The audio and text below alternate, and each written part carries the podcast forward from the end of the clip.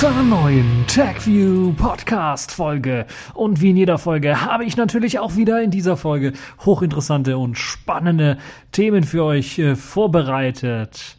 In dieser Folge falten wir Displays, feiern mit dem CCC 30 Jahre BTX Hack und haben noch Infos über Intel und Amazon und was sie so planen. Außerdem natürlich noch die Kategorien äh, der Woche, die Pfeife der Woche, ein wenig Netzpolitik, Sailfish der Woche und die Distro der Woche. Fangen wir also direkt an mit dem allerersten äh, grandiosen Thema, nämlich ein 9 Zoll OLED, das von einem japanischen Unternehmen erstmals vorgestellt wurde das massentauglich sein soll und das erste faltbare OLED sein soll. Ja, es soll ein faltbares OLED sein. Nein, doch.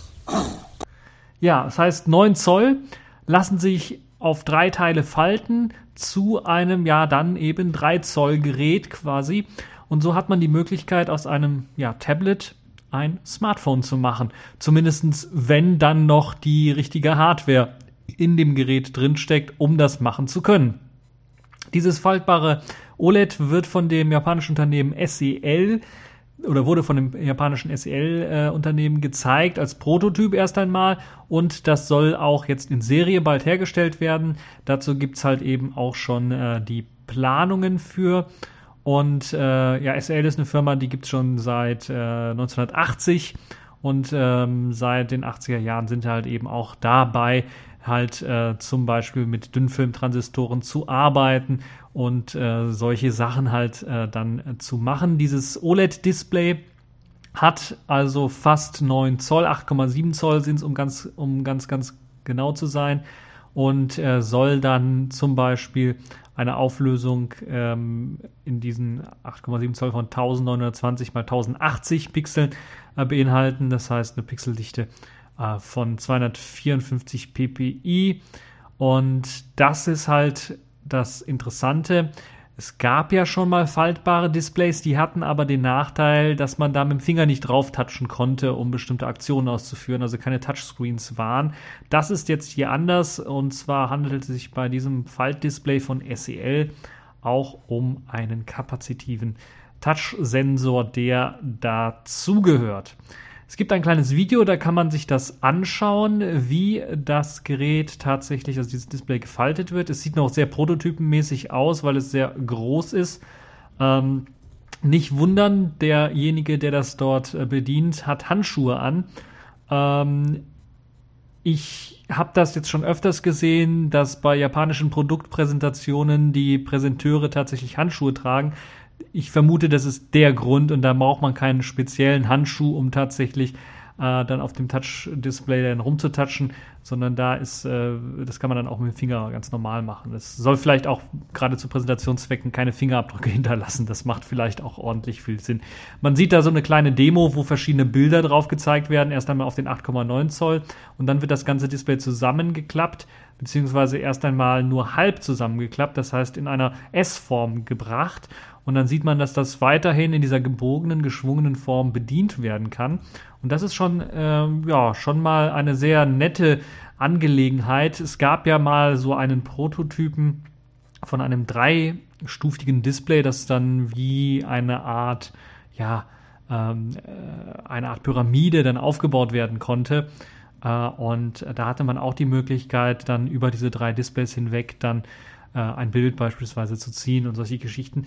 Und das sieht hier ein wenig eleganter aus, aus meiner Sicht, ähm, dass man das einfach so biegen kann, wie man das dann gerade möchte und trotzdem dann noch alles äh, sehen kann. Es lässt sich allerdings nur ähm, in einer Weise biegen. Das heißt, nur in einer ja, queren Weise quasi biegen. Also nicht so wie ein Stück Zeitungspapier, was man auch knicken kann in der Mitte, also anders irgendwie knicken kann. Das ist da anscheinend noch nicht äh, mit integriert, sondern da gibt es tatsächlich, sagen wir mal, solche Sollbiegungsstellen, die dort da eingebaut sind. Also man kann es nicht frei biegen wie ein Stück Papier. Das ist also nicht möglich. Ähm, ja, so viel Intelligenz steckt jetzt in dem, in dem Prototypen natürlich auch nicht. Da werden halt eben nur Bilder gezeigt. Aber es wird auch, und das ist das Erstaunliche, gezeigt, wie sich das Ganze dann auch zusammenfalten lässt, eben auf fast 3 Zoll. Und äh, das Tolle dabei ist, dass die Software sich dann auch anpasst. Das ist also auch äh, mit äh, integriert. Das sieht man, dass dann auf einmal die Software sich anpasst, also erkennt, dass das jetzt zusammengeklappt ist und äh, dann das Bild, was dort angezeigt wird, eben dann runterskaliert. Äh, an der Knickstelle, die natürlich auf der linken Seite erscheint, ähm, sieht das für mich zumindest aus wie bei dem Galaxy Edge, was ja Samsung vorgestellt hat, wo dann an der Seite ja auch so ein Knick ist und wo man dann ein zweites Display quasi hatte, um Sonderfunktionen anzeigen zu können. Das sieht mir jetzt hier so aus, dass da auch Sonderfunktionen angezeigt werden. Allerdings hat man natürlich dann hier nur ein Display und da wäre auch sehr interessant zu wissen, wie das mit der Software dann aussieht und ob man das dann auch softwaremäßig vernünftig ansteuern kann. Zumindest hier wird das in einer Demo dann halt eben gezeigt und das klappt also wunderbar Auf- und Zuklappen. Auch wenn es halt noch ein bisschen prototypenmäßig aussieht, äh, ist das ohne Probleme machbar. Und das könnte ich mir durchaus vorstellen, dass es in Zukunft sicherlich eine sehr gute Alternative zu zum Beispiel diesen ganzen äh, Asus Transformer Geschichten ist, wo man ja ein Smartphone quasi in ein, eine Tablet-Hülle reinsteckt und dann ein Tablet-System hat, könnte ich mir durchaus vorstellen, dass man hier vielleicht ein Tablet hat und das dann einfach zusammenknicken kann und dann eventuell äh, das System dann auch als normales Smartphone nutzen kann. Das macht zumindest sehr viel Sinn, äh, auch wenn äh, man, wenn es halt so nicht funktioniert und man dann nur die Möglichkeit hat, äh, dann ein bisschen Platz zu sparen, wenn man das Tablet transportiert, ist das sicherlich eine äh, sehr interessante Geschichte. Interessant wird es natürlich dann auch sein, wenn wir die ersten Geräte damit sehen werden und das dann wirklich antesten und ausprobieren können und vor allen Dingen, wie die Hardware da drin dann verbaut sein wird. Wenn es halt eben diese drei Sollbruchstellen, äh, Soll-Knickstellen quasi gibt, dann äh, könnte ich mir eine Dreier-Anordnung äh, der Hardware irgendwie vorstellen. Ähm, allerdings da dürfte das Gerät ja nicht allzu dick sein. Hier ist die Folie sehr, sehr dünn. Allerdings ist äh, wahrscheinlich der schwarze Kasten unter dem Gerät eben das, wo die Software wirklich, äh, ähm, äh, wo die Hardware wirklich versteckt ist, die dann halt eben das Bild auch anzeigt. Und das dürfte also eine Herausforderung sein für die Hardwarehersteller, dort auf diesem Display äh, oder unter diesem Display dann vernünftig die Hardware äh, bereitstellen zu können. Ja, ein sehr interessantes äh, Gerät, eine sehr interessante Geschichte ähm, und bin, ich bin sehr gespannt, wie sich das weiterentwickeln äh, wird. Und ja, was man sagen kann, ähm, das äh, Falten und das, äh, also da wurde auch schon erste, erste Berechnungen wurden natürlich gemacht mit diesem äh, Prototypen und auf den Daten, die man äh, dort erfasst hat, soll die Faltung einer einen Kurvenradius von nur 2 mm erlauben, was sehr gering ist und 100.000 Mal möglich sein. Das Falten soll also 100.000 Mal möglich sein bei diesem Kurvenradius. Bei 20-maligem Öffnen oder Zusammenlegen pro Tag ergebe sich so rechnerisch eine Lebensdauer von knapp sieben Jahren, die sich das Display dann äh, so falten lässt, ohne dass da Probleme auftauchen könnten.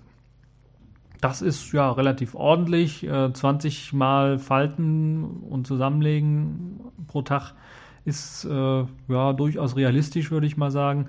Und ähm, ja, hm, müssen wir mal schauen, wie das dann wird und welche Hersteller eventuell das Ganze dann auch irgendwie benutzen werden.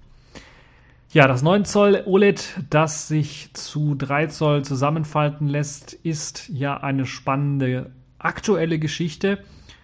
Äh, in der Vergangenheit gab es auch sehr spannende und äh, sehr interessante Geschichten. Und eine der Geschichten, die aus gerade der Chaos Computer äh, Club Zeit stammt, ist der wohl berühmteste Hack des Chaos Computer Clubs, nämlich der BTX Hack. Der ist jetzt genau 30 Jahre alt geworden, um ganz genau zu sein, vom 16. auf den äh, 17. eigentlich November 1984 ist dieser ähm, ja, BTX-Hack berühmt geworden.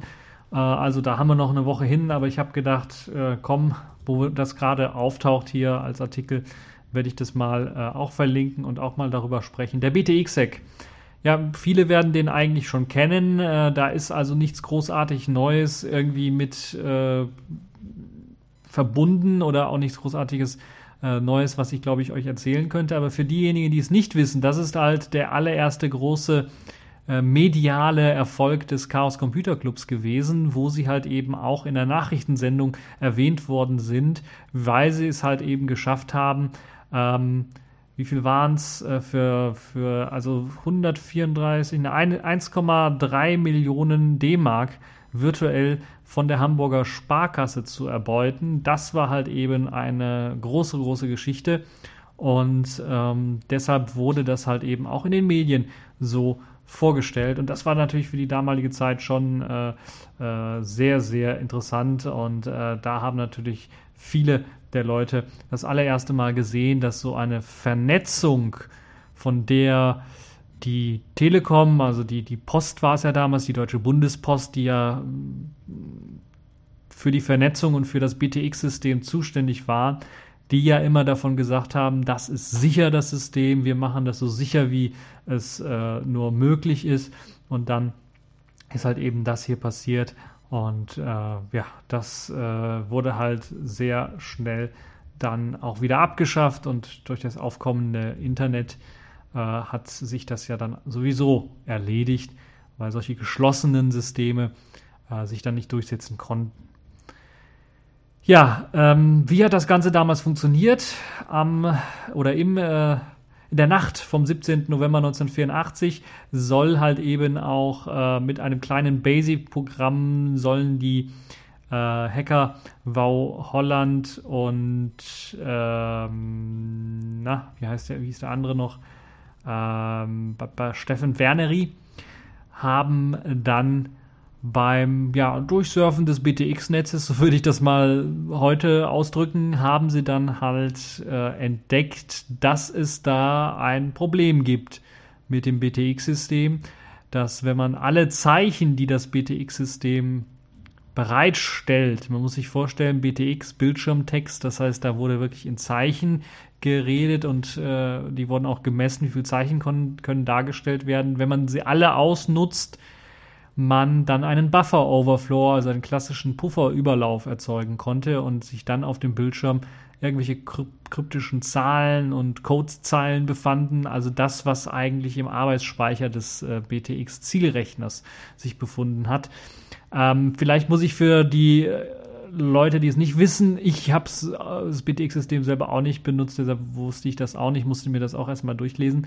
Alles. Ähm, das war natürlich damals sehr klassisch aufgebaut. Man hatte kein Internet, wo man sich dann zentral in einen ähm, äh, ja, Verteiler, einen Provider einwählte, sondern wenn man eine Verbindung zu einem ähm, zu einer BTX-Seite erstellen wollte, hat man tatsächlich eine ja, Telefonnummer gewählt zu diesem System selber hin. Also da gab es auch keine Adressen www.google.de oder sowas, sondern da musste man äh, die Telefonnummer kennen. Die war relativ lange, hatte glaube ich auch noch ein Sonderzeichen hier und da.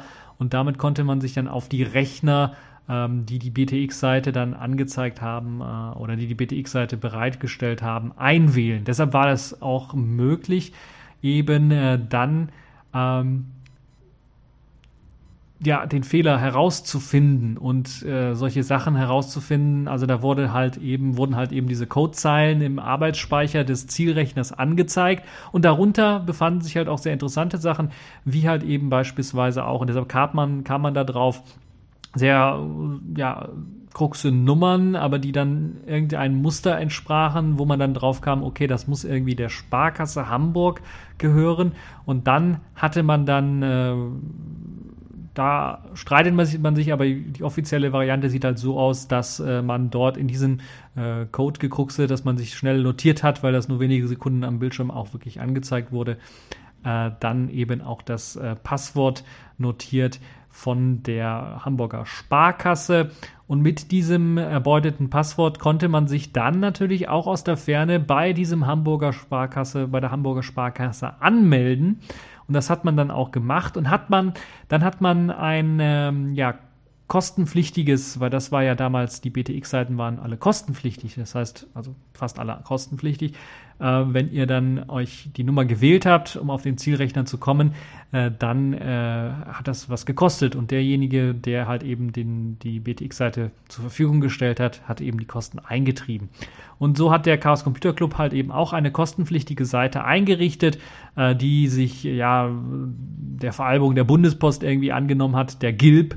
Äh, so nannte sich das. Da war, glaube ich, ein kleines Spiel, wo man halt eben Postdinger irgendwie abschießen konnte. Postboten waren es, glaube ich, nicht, sondern Postlogos äh, abschießen konnte, konnte. Irgendwie so war das äh, gemacht. Und äh, für das Aufrufen dieser BTX-Seite musste man 9 Euro, äh, 9 D-Mark und 97 ähm, bezahlen für das einmalige Aufrufen dieser Seite. Und äh, ja, dadurch, dass man halt eben jetzt einen Zugang zur Hamburger Sparkasse hatte, ist man einfach dahergegangen und hat von der Hamburger Sparkasse halt eben öfters oder mehrmals auf die kostenpflichtige äh, Variante des, äh, des, äh, der BTX-Seite des Chaos Computer Clubs drauf zugegriffen und jedes Mal ähm, ähm, 9 Mark und 97 Pfennig dann irgendwie abgegriffen. Und so kam man dann halt nach äh, etwa 12 Stunden oder 13 Stunden äh, 12 Stunden und 59 Minuten, so heißt es hier, also 13 Stunden etwa, kam man dann halt auf den Betrag von äh, 1.346.000, nee, 100, was ist es? Da fehlt ein Punkt. 134.634 Mark und 88. Da war ich also ein bisschen voreilig, was ich vorher gesagt habe mit 1,3 Millionen. Ähm, äh, weniger. Aber damals immer noch natürlich ein großer Betrag, 134.000 Mark äh, etwa, äh, die man dann halt eben äh, virtuell der Hamburger Sparkasse quasi dann entzogen hat. Natürlich hat man es später auch zurückgezahlt, nachdem man halt diesen Hack äh, dann groß gemacht hat und das auch im Fernsehen gezeigt hat. Äh, und das war so das erste Mal, wo halt wirklich auch medientechnisch groß äh, aufgefahren wurde und eine Technologie dann oder die Gefahren oder die Sicherheitslücken einer Technologie aufgezeigt worden sind. Und ähm, ja, das ist also sehr interessant gewesen. Es gibt, äh, ich habe ja kurz erwähnt, auch noch Streitigkeiten, dass der Hack jetzt, um das Passwort rauszufinden, das Passwort hatte übrigens, äh, war eigentlich gar nicht mal so doof. Also aus damaliger Zeit war es relativ sicher. Es war nicht 1, 2, 3, 4, 5 oder sowas, sondern war ein Passwort äh, kleines U, kleines S, kleines D und dann 7000.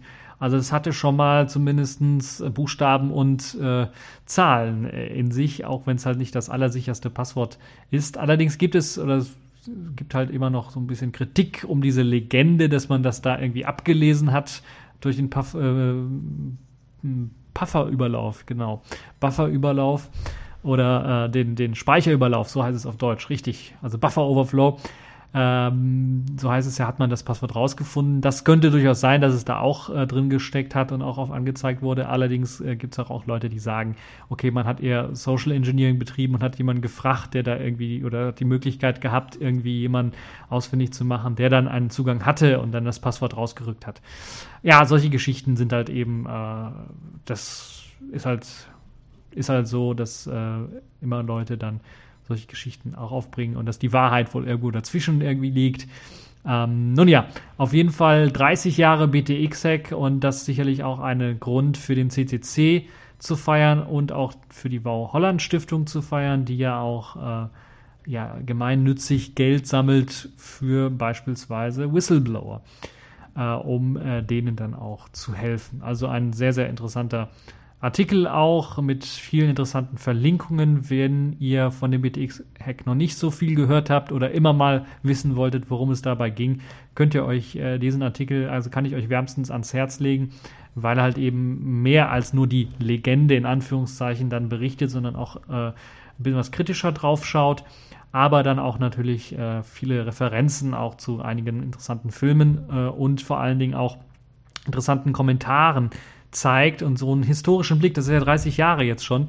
Und das ist äh, ja doch schon äh, die Möglichkeit, da mal historisch drauf zu schauen, wie damals auch mit Sicherheitslücken umgegangen ist. Und sehr interessant war oder ist zumindest für mich, dass da sich kaum was geändert hat zur heutigen Zeit.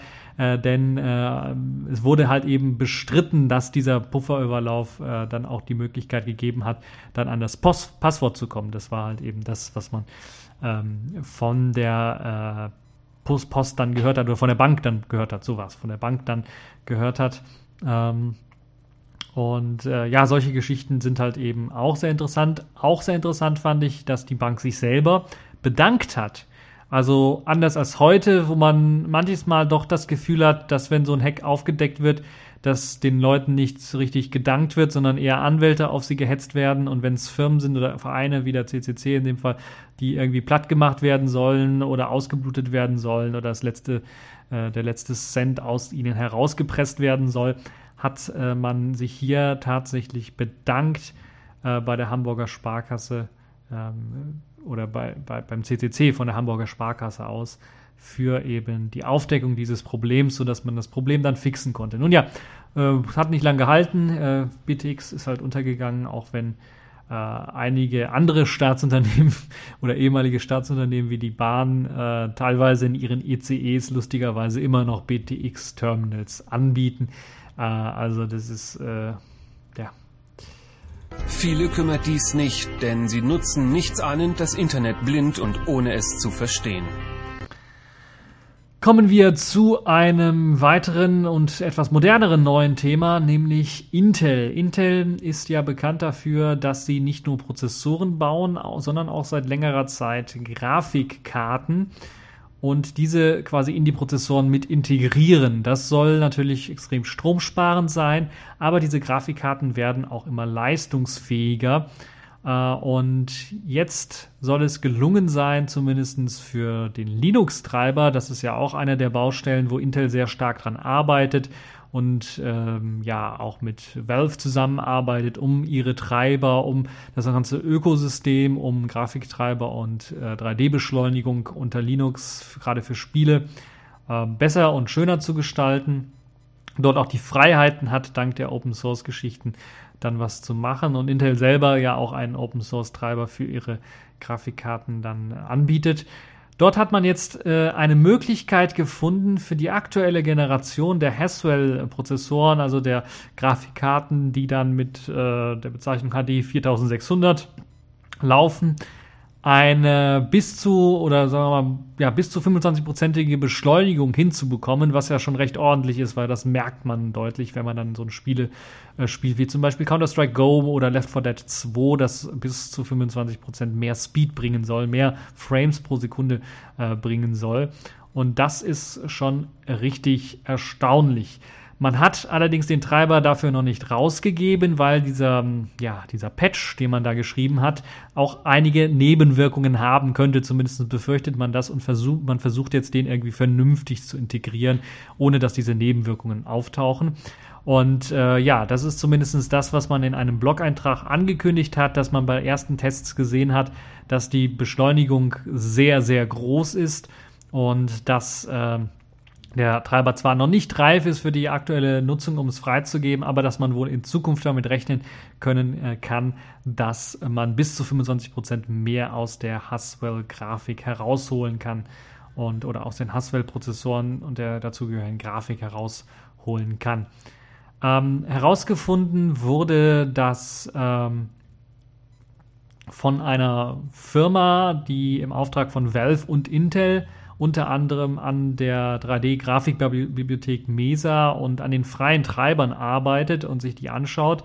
Und ja, dass man äh, äh, quasi dort dann die Möglichkeit ähm, gefunden hat, trotz langer Optimierung der Shader-Compiler-Stacks, äh, erst einmal keine Leistungssteigerung feststellen konnte und äh, dann eben äh, das Problem analysiert hat, warum es dort keine Leistungssteigerung gab und man dann durch weitere Tests herausgefunden hat, äh, dass es halt irgendwo ein Problem, ein Leistungsabfall äh, der Hardware-Sampler unter Linux im Vergleich zum Beispiel der OpenGL-Treiber unter Windows festzustellen war. Und bei der Suche dann nach der Ursache des Problems im Linux-Kernel, das ist auch eines der schönen Sachen, äh, die man da machen kann. Unter Linux kann man das Problem raussuchen und ist nicht darauf angewiesen, dass zwei Unternehmen oder zwei verschiedene Softwarehäuser sich dann da unterhalten müssen äh, und äh, ja, herausfinden müssen, wo das Problem jetzt bei jeweiligen liegt.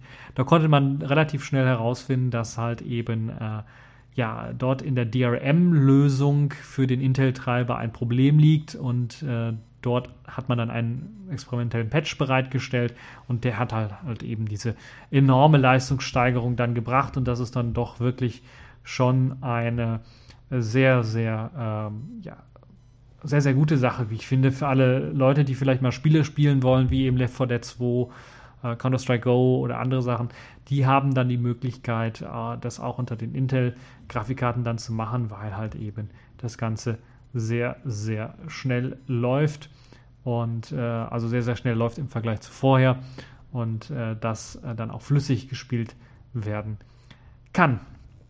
Ja, jetzt äh, kommen wir zu einem Thema, wo ich sagen würde, ja, äh, das ist ein Thema, was irgendwie fast schon ja ironischerweise zu den 25-jährigen Mauerfallfeiern in dieser in diesem Wochenende dann irgendwie passt, nämlich Amazon hat äh, uns äh, mit Amazon Echo quasi eine ja, Abhörstation für den Haushalt geplant. Äh, der feuchte Traum aller Stasi-Mitarbeiter. Leute, die sich einfach eine Abhöranlage selber für ihr Wohnzimmer kaufen und dort dann auch freudig hineinsprechen. Ja, das ist, erinnert mich irgendwie an, äh, an äh, die Merkel, die meinte, ja, Mauerfall und äh, so, ähm, da war doch was, wir haben, die Leute haben doch dafür was gekämpft, das war irgendwas. War irgendwas mit F. Irgendwas mit F. Was könnte das sein? Äh, Festnetz? Nein. Freiheit natürlich. Und die Freiheit nehme ich dir, ist ja ein berühmter Spruch, den äh, könnte man auch, glaube ich, unter diesem Amazon Echo Gerät drunter schreiben. Ja, worum handelt es sich? Das Amazon Echo Gerät ist nichts anderes als ja eine Abhörstation, die man sich in sein Zimmer reinstecken stellen kann, die so wie ich das sehe, auch mit einem Akku ausgestattet ist. Das heißt, man muss sie nicht ständig an der Steckdose haben wenig drin steckt da in diesem zylinderartigen Gerät. Äh, sieben Mikrofone stecken drin. Das ist interessant, um natürlich dann auch raumklangmäßig überall alles aufzeichnen zu können und das sehr gut aufzeichnen zu können, um dann natürlich auch den Service zu bieten, also das, womit man die Leute anfixen kann, weshalb man sich so eine Abhörstation kaufen sollte, wird natürlich auch noch ein Lautsprecher verbaut, der dann mit einem kommunizieren kann. Es handelt sich dabei um nichts anderes als das, was man in unseren Smartphones schon länger verbaut hat, die Sprachsteuerung, der Sprachassistent, Siri, Cortana, Google Now, äh, BlackBerry Assistant und wie sie alle heißen, das sind halt eben diese Sprachassistenten, die nach einer Spracheingabe, also man kann dem sagen, hier lege Termin fest für Sonntag um 16 Uhr, äh, Essen mit XYZ oder sowas, dann wird eben dieser Termin automatisch im Smartphone eingetragen. Und das soll jetzt auch mit Amazon Echo möglich sein. Eigentlich gar nicht mal so schlecht, wenn das so zentral irgendwie läuft. Im Zimmer sitze ich einfach und erinnere mich so ein bisschen an Star Trek. Ich sage einfach Computer. Nein, in dem Fall ist es ein anderes Codewort, sondern das Codewort heißt, äh, Codewort heißt Alexa. Äh, mach mal einen Termin für Sonntag 16 Uhr fest. Essen mit bla bla bla. Und dann würde das Gerät, weil es selber keine richtige Intelligenz hat, also kein eigenes Betriebssystem oder OS hat, worauf es dann irgendwie einen Termin machen würde und sich auch nicht direkt mit meinen Rechnern verbindet oder sowas. Das würde dann bei Amazon gehen irgendwie und wenn über Amazon ein Google-Konto verknüpft ist, dann auf das zugreifen und dort den Termin eintragen. Das ist also die Idee dahinter. Ein äh, ja über Bluetooth funktionierendes Lautsprechersystem mit Mikrofon. Eigentlich ist es ein über Bluetooth äh, verbundenes Mikrofonsystem, weil ein Lautsprecher und die Mikrofone, ich glaube, da kann man doch eher davon reden.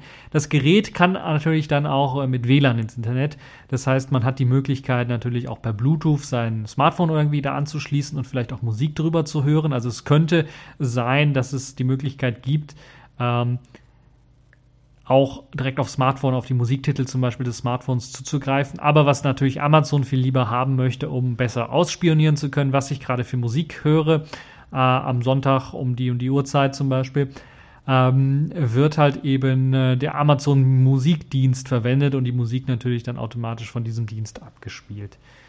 Das ist eben der Casus Knaxus von dem ganzen Gerät. Das ist ein sehr kleines Gerät, wie ich finde, und man kann auch so äh, in den Screenshots, die auf Golem im Artikel verlinkt sind, ähm, erahnen, wie klein das Gerät tatsächlich ist und äh, wie viel Technik da eigentlich drin steckt. Im Grunde genommen gar nichts. Da ist halt also äh, ja, außer den Mikrofonen zwei Lautsprecher sind da verbaut und ein bisschen was Elektronik, um halt irgendwie WLAN und sowas, WLAN-Chip anzusteuern und so weiter. Sonst ist da in diesem äh, Ökosystem wenig äh, drinnen.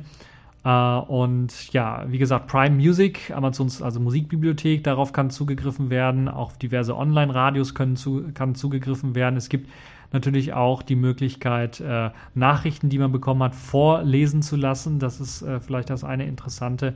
Ähm, Kommandos wie beispielsweise, sag mir wieder, wie wird das Wetter morgen, verbinden sich natürlich auch mit dem Internet, um dann halt eben die Wetterdaten zu kriegen. Das ist noch nicht mal kritikfähig, würde ich mal sagen. Das Hauptproblem von dem ganzen Gerät ist, dass es ähnlich wie bei den Smartphones. Nur bei den Smartphones kann man sagen, okay, ich möchte das gar nicht haben. Äh, ist ja nicht eines der Hauptfeatures der Smartphones, äh, sondern nur so ein, so ein Extra-Feature. Aber in dem Fall ist das bei diesem Gerät eines der Hauptfeatures, ist halt eben äh, diese Sprachsteuerung. Und die Sprachsteuerung funktioniert halt so, weil so wenig Elektronik in dem Gerät selber drin steckt, dass die Spracheingabe quasi immer läuft und automatisch dann das, was gesprochen wird, das gesprochene Wort aufgezeichnet wird, auf den Amazon-Server für die Spracherkennung übertragen wird. Dort wird das analysiert, was hat er jetzt gesagt und dann wird halt eben der Befehl zurückgesendet, äh, was passieren soll äh, oder was gemacht werden soll. Ähm, Ganz genau wissen wir es noch nicht, aber es könnte auch durchaus sein, dass das dann direkt gar nicht mehr zurückgesendet wird, was gemacht werden soll, sondern direkt äh, erkannt wird, was gemacht werden soll auf dem Amazon-Server. Macht auch Sinn, dort schneller dann verarbeitet wird und dann automatisch dann nur noch der Sprachbefehl zurückgesendet wird, äh, die Musik beispielsweise oder sowas gestreamt wird. Ja, ähm, das ist halt eben das Problem, was ich an dem ganzen Gerät sehe. Das größte Problem also. Ähm, es soll zwar nur auf äh, den Begriff Alexa hören und dann halt eben die Sachen irgendwie senden, aber ist natürlich eine müde Ausrede von Amazon, das sozusagen, weil es muss natürlich, um den Begriff Alexa überhaupt irgendwie zu analysieren und den überhaupt irgendwie, ja, äh, überhaupt als Codewort zu erkennen, muss es natürlich dann auch die ganze Zeit die Sprache, die ich spreche, aufzeichnen und dann analysieren, kommt irgendwo das Wort Alexa vor. Wenn die Hardware selber das nicht kann, wird es natürlich übers Internet gesendet wieder und dann analysiert und so weiter und so fort. Ähm, ja, da ist halt natürlich dann auch in Sachen Spracherkennung, äh, wissen wir vielleicht auch von alten Sprachassistenten, da muss natürlich auch immer so ein bisschen was an Erkennung, was hat derjenige jetzt tatsächlich gesagt, auch gelernt werden. Und deshalb hat man ja auch primär bei den Geräten ähm, versucht, das Einheit möglichst einheitlich zu machen, auf einen Server drauf zu packen. Bei den Smartphones ist es zum Beispiel so, bei, auf den Server drauf zu packen, um dann halt anhand der Wave-Kurven oder anhand des gesprochenen Wortes, was jemand gesagt hat, genau oder möglichst genau erkennen zu können, was er denn gesagt hat. Je mehr Daten, Eingangsdaten man dann hat von verschiedenen Stimmen und verschiedenen Aussprachen, ist es dann natürlich viel, viel einfacher dann herauszufinden, was tatsächlich dann auch gesagt worden ist. Deshalb werden zentral solche Server eingesetzt.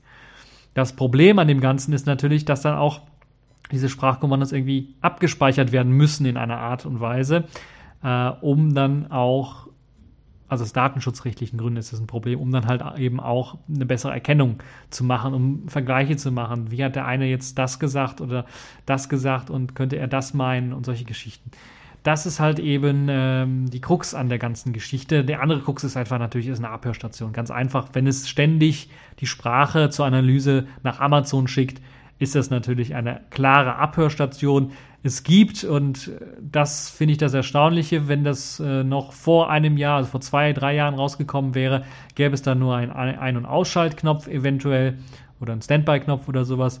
Äh, aber nach Snowden, Post-Snowden-Ära, da hat man äh, dann doch so ein bisschen zumindest an den Datenschutz gedacht und eine, eine Mikrofon-Ausschalttaste dort eingebaut. Die kann man dann also drücken, wenn äh, man nicht möchte, dass das Gerät weiter einem zuhört.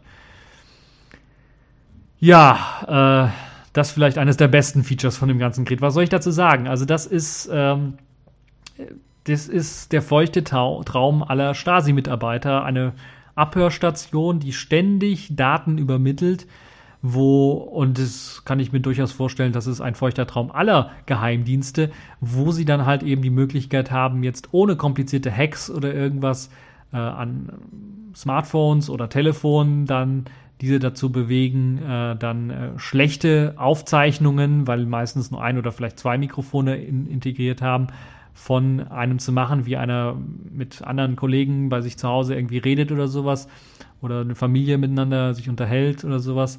So ist die Möglichkeit jetzt natürlich viel, viel besser gegeben, weil man jetzt erstmal eine gute Qualität bekommt, die NSA dann also auch eine sehr gute Qualität bekommt mit Hilfe von sieben Mikrofonen, die in dem Gerät eingebaut sind und natürlich das Ganze nicht lokal irgendwie verarbeitet wird und analysiert wird, sondern äh, erst einmal die Daten gesendet werden zum Amazon-Server und die können natürlich dann auf dem Wege zum Amazon-Server natürlich immer kopiert, geklont äh, werden Oder wenn man den Zugang hat direkt zu den Amazon-Server, kann da natürlich auch abgegriffen werden. Wir kennen ja die Geheimdienste, sind ja relativ kreativ und, und äh, frei, was die Sache angeht, wie sie das Ganze äh, dann jetzt machen. Nun ja, äh, also Feature-Technik, ich sag, das ist ein super geiles Gerät. Ich wünsche mir das so als Star Trek-Fan natürlich auch, dass ich einfach sagen kann, Computer, wie wird das Wetter morgen? Und ich sage das hier in meinem Zimmer oder Computer macht das Licht an und dann macht er das Licht an geil. Oder dreh die Temperatur hoch, da muss ich nicht aufstehen und das selber machen, irgendwie so. Äh, wobei natürlich Aufstehen und Bewegung äh, doch manchmal was äh, bringen könnten. Aber ähm, ja, das ist schon aus, aus technischer Sicht geil. Das Problem ist hier die Umsetzung. Die Umsetzung ist natürlich gerade nach der, nach der ganzen Snowden-Enthüllung und Geheimdiensten eines der größten Knackpunkte, wie ich finde, für dieses Gerät. Äh, wer will sich eine freiwillige Abhörstation in sein Zimmer stellen? Also der muss ja bekloppt sein, wenn er das macht. Äh, weil äh, ist ganz klar, die Geheimdienste, die werden, selbst wenn der Hersteller es nicht will, werden die Geheimdienste natürlich, die haben, die haben solche feuchten Hände, die werden alles dran machen, da um irgendwie dran zu kommen an solche Daten, weil das ist wirklich, je mehr Daten, desto besser. Das ist das Motto der Geheimdienste. Und äh, ja, das ist halt eben das, was äh, dort dann ähm, das größte Problem an dem ganzen Gerät ist. Mehr will ich dazu an, in Sachen Kritik nicht mehr sagen, sondern ein bisschen was mehr über die Features vielleicht reden, weil äh, natürlich ganz klar ist, das Gerät ist eine Totgeburt aus meiner Sicht, weil halt eben es nicht lokal analysiert die Stimme, sondern immer rumsendet. Aber von den Features her ist es gar nicht mal so schlecht, weil es natürlich interessanterweise auch ein neues, ja, Interface bietet, wie der Nutzer dann tatsächlich mit seinem Gerät kommuniziert. Auf dem Smartphone ist das was anderes, weil auf dem Smartphone haben wir immer noch ein Display, was uns eben anzeigt, was das Gerät nun erkannt hat, was dieser Assistent, der Sprachassistent nun erkannt hat. Und manches Male ist es ja auch so, ich habe bisher also sehr eingeschränkt die Möglichkeit gehabt, ausschließlich per Sprache dann auch eine Steuerung durchzuführen. Also bei Siri ist es, glaube ich, etwas besser als bei Google Now gelöst oder was andersrum, ich weiß es nicht mehr.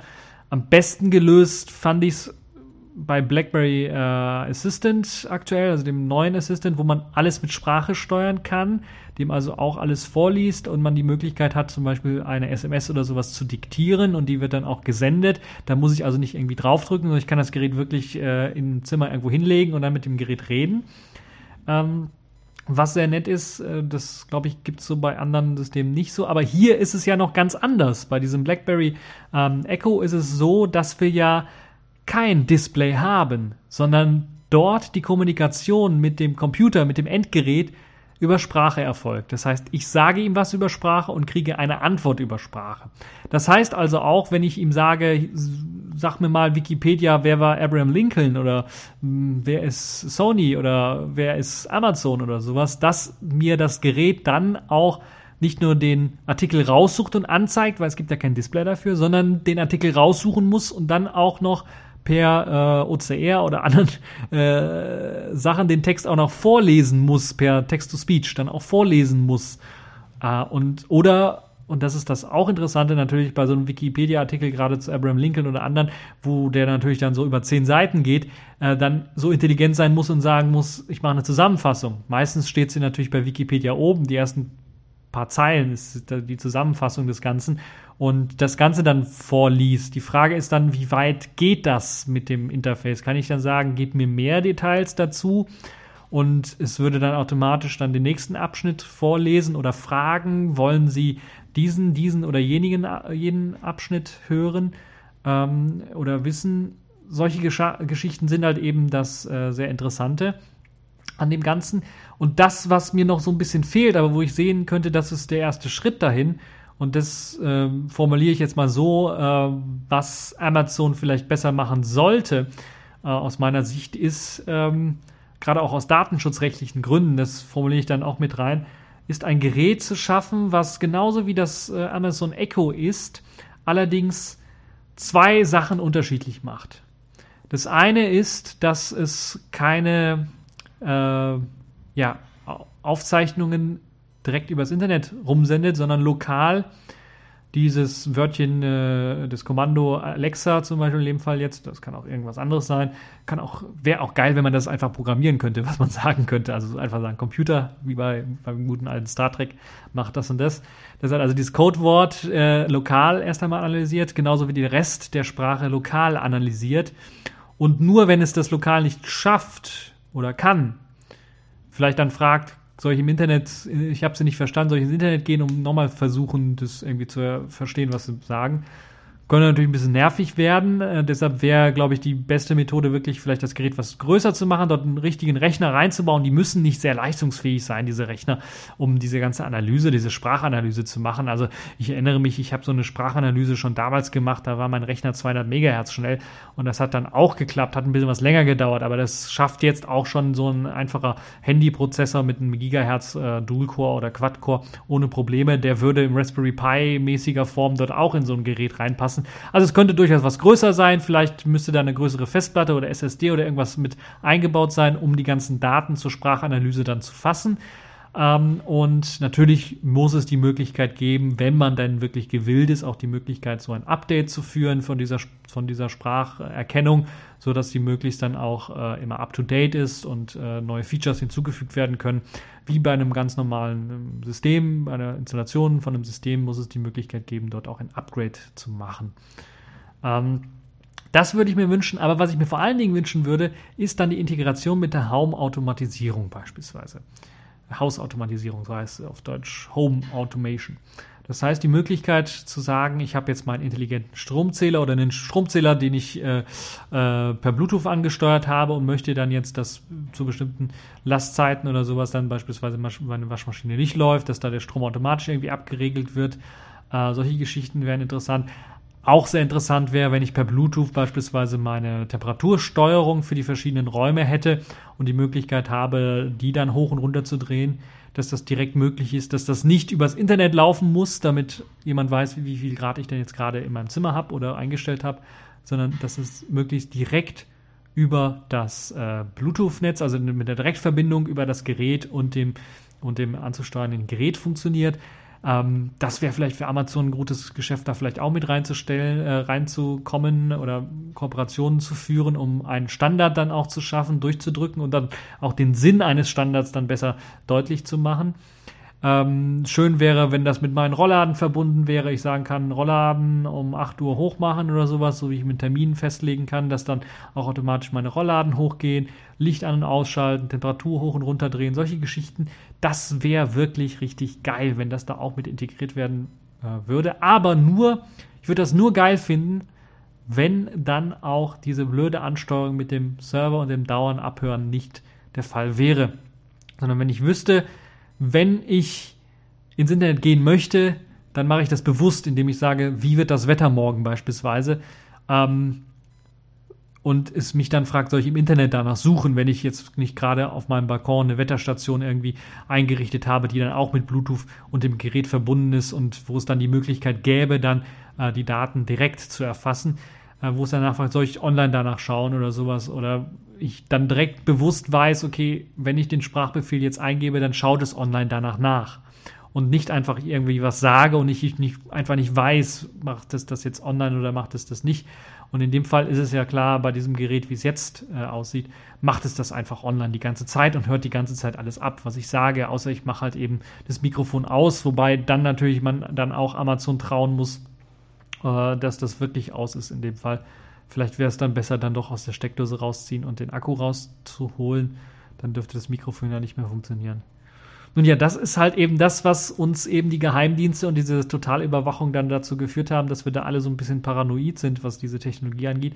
angeht. Also ich bin so ein bisschen zwiegespalten, was das angeht, aber die aktuelle Lösung, die hier Amazon vorgestellt hat, ist aus meiner Sicht eine, ein Skandal, eine Abhörstation und jeder, der sich das freiwillig ins Haus holt, hat irgendwie einen Sprung in der Schüssel aus meiner Sicht, äh, weil das kann ja wohl nicht angehen irgendwie.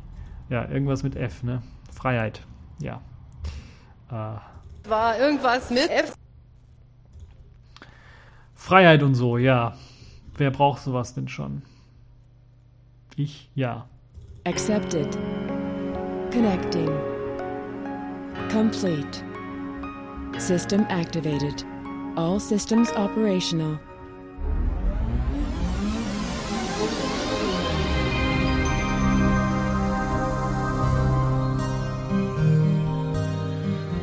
Ja, kommen wir zu den Kategorien der Woche und dort direkt zur Pfeife der Woche. Die Oberpfeife der Woche ist wieder einmal unser Innenminister de Maizière, denn der hat jetzt ein Papier vorgestellt, ein neues, äh, einen neuen Referentenentwurf äh, zum Gesetz zur Verbesserung der IT-Sicherheit äh, an die Länder dann auch verschickt. Und ja, irgendwie hatte ich das Gefühl, der hat da was vergessen, weil da steht immer noch die neue Form der Vorratsdatenspeicherung im Titel drin.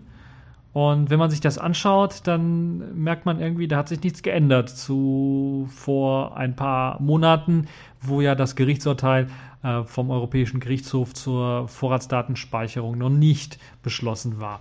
Das heißt, da hat sich im Grunde genommen nichts geändert, das heißt nichts gelernt oder versucht er jetzt hier irgendwie mit dieser Reform ähm, der IT-Sicherheit oder unter dem Deckmantel der Sicherheit, in dem Fall der IT-Sicherheit, die Vorratsdatenspeicherung irgendwie einzuführen. Der hat das ganz geschickt gemacht, muss man ihm ehrlich, äh, ehrlicherweise zugestehen. Er ist ja nicht ganz so blöd, wie er manchmal äh, dann doch rüberkommt.